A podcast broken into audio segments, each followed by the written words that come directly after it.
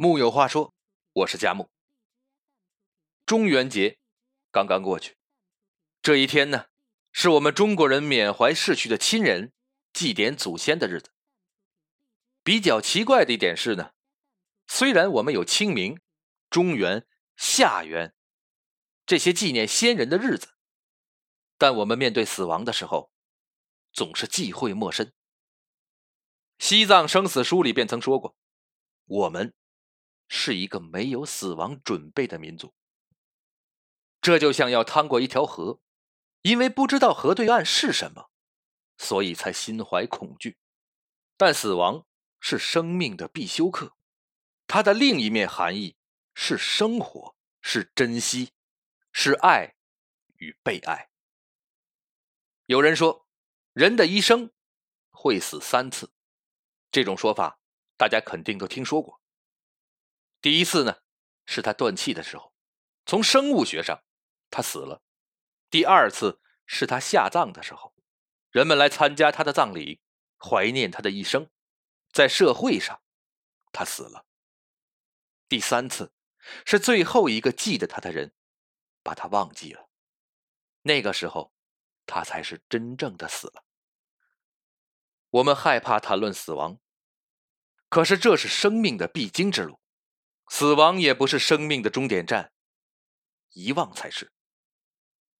曾经看过一个绘本，讲述一个名为小宽的孩子，在他妈妈因为意外离开人世后的故事。因为太想妈妈，所以他妈妈化作幽灵回来看小宽。小宽的妈妈和他说：“小宽，妈妈不在了。”以后你能自己洗澡、自己睡觉吗？也不能再去幼儿园接你了。小宽哇的一声就哭了。你为什么要死啊，妈妈？我该怎么办呢？我不能没有妈妈。然后就哇哇哇的大哭。小宽的妈妈也哭了。妈妈也不知道怎么办，但是已经死了呀。妈妈也和小宽一起哭了。我们常常为生而欢喜，对死却没有准备。可是明天和意外永远不知道哪一个先来。生与死，皆是生命的必修课。因为有了死亡，生才显得更为重要和珍贵。还是在西藏生死书里有这样一句话：接近死亡，可以带来真正的觉醒和生命观的改变。有时候，我们不能接受死亡，往往是因为不能接受离开爱的人。但是要知道，有些爱是永远不会离开的。所以，第一次死亡，接受是理解的开始。在电影《灵异第六感》里，讲的是一个小孩能看见鬼魂的故事，他总是被吓个半死。不知道为什么会有那么多鬼魂来找他和他说话，直到有一位心理学家和他沟通，发现可能是那些鬼魂找他有事，想要他帮忙。于是他尝试着鼓起勇气去倾听那些鬼魂的故事，慢慢发现，其实是有很多人夙愿未了，没有好好和爱的人告别，才会又回到人间，想去实现愿望。这样的故事。听着有点骇人，但是细究之下，却是人性的温暖光辉。因为我们是一个个生活着、爱着的人，才会有牵绊，才会有不舍得，才会有执念。刚才我们说过，第二次死亡就是葬礼，葬礼便是让爱着的人好好道别的仪式。生命是一场相逢。既要别离，当郑重。在电视剧《请回答一九八八》里，有一幕这样的细节：女主角德善的奶奶去世了，十几岁的她看见爸爸和姑姑们还在高兴的招呼亲朋，大声的喝酒，很不能理解。直到大伯回来，爸爸和姑姑们突然间好像找到了依靠，兄弟姐妹们抱在一起，哭成了一团。这个时候，德善才明白，原来大人们只是在忍，只是在故作坚强，他们也会疼，有人说，如果没有看见亲人的坟前那一捧黄土，总不能相信他们已经离去了。那么，如果没有这场郑重其事的道别，也许我们也讲不出再见。可是，如果终将要离去，活着的时候，当好好珍惜；离别的时候，请好好道别，别留下一点遗憾。作家史铁生小的时候呢？是被他奶奶带大的。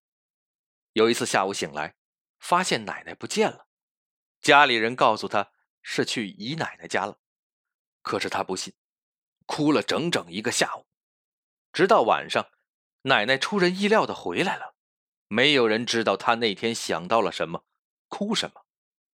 那时候他只要不听话，奶奶便吓唬道：“再不听话，奶奶就死了。”他帮奶奶踩背，想偷懒。便说：“等我长大后再给你踩。”奶奶却说：“等不到那时候了，老了，死了。”夏夜里，奶奶和他说：“地上死一个人，天上就又多了一颗星。”小时候的史铁生就问：“怎么呢？人死了就变成一颗星？为什么要变成星星啊？”而奶奶回答：“给走夜道的人照亮。”很多年以后，那些童年的夏夜，茉莉花的香气，奶奶的芭蕉扇，闪亮的星星，都在史铁生的回忆中发光。他总是会想起奶奶说过的神话，想去寻找哪颗星星是奶奶变的。史铁生说：“我相信，每一个活过的人，都能给后人的路上添一丝光亮。也许是一颗巨星，也许是一把火炬。”也许只是一支含泪的蜡烛。一个人的第三次死亡，就是遗忘。比起死亡，遗忘才是更可怕的。生命的痕迹就像划过天边的流星，就怕你深爱的人忘却了你曾经来过的痕迹，那才是真正的离开。电影《寻梦环游记》里说。只要有一个人记得，死去的灵魂便在亡灵节时通过万寿菊桥重返人间，和亲人们团聚。可是，如果在人间没有一个人记得他，那个人便会消失，叫做终极死亡。主人公米格尔的曾曾祖父用尽一切办法想要重返人间，只是为了看看他的女儿，向他道歉，自己曾经为了音乐梦想而离开家。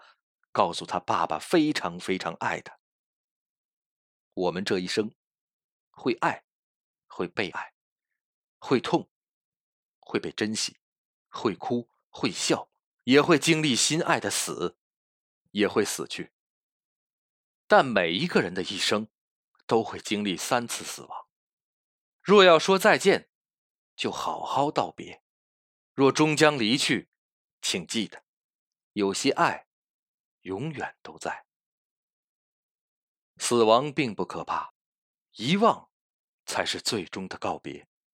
请记住你爱着和爱过的那些人吧。木有话说，我是贾木，咱们下回接着聊。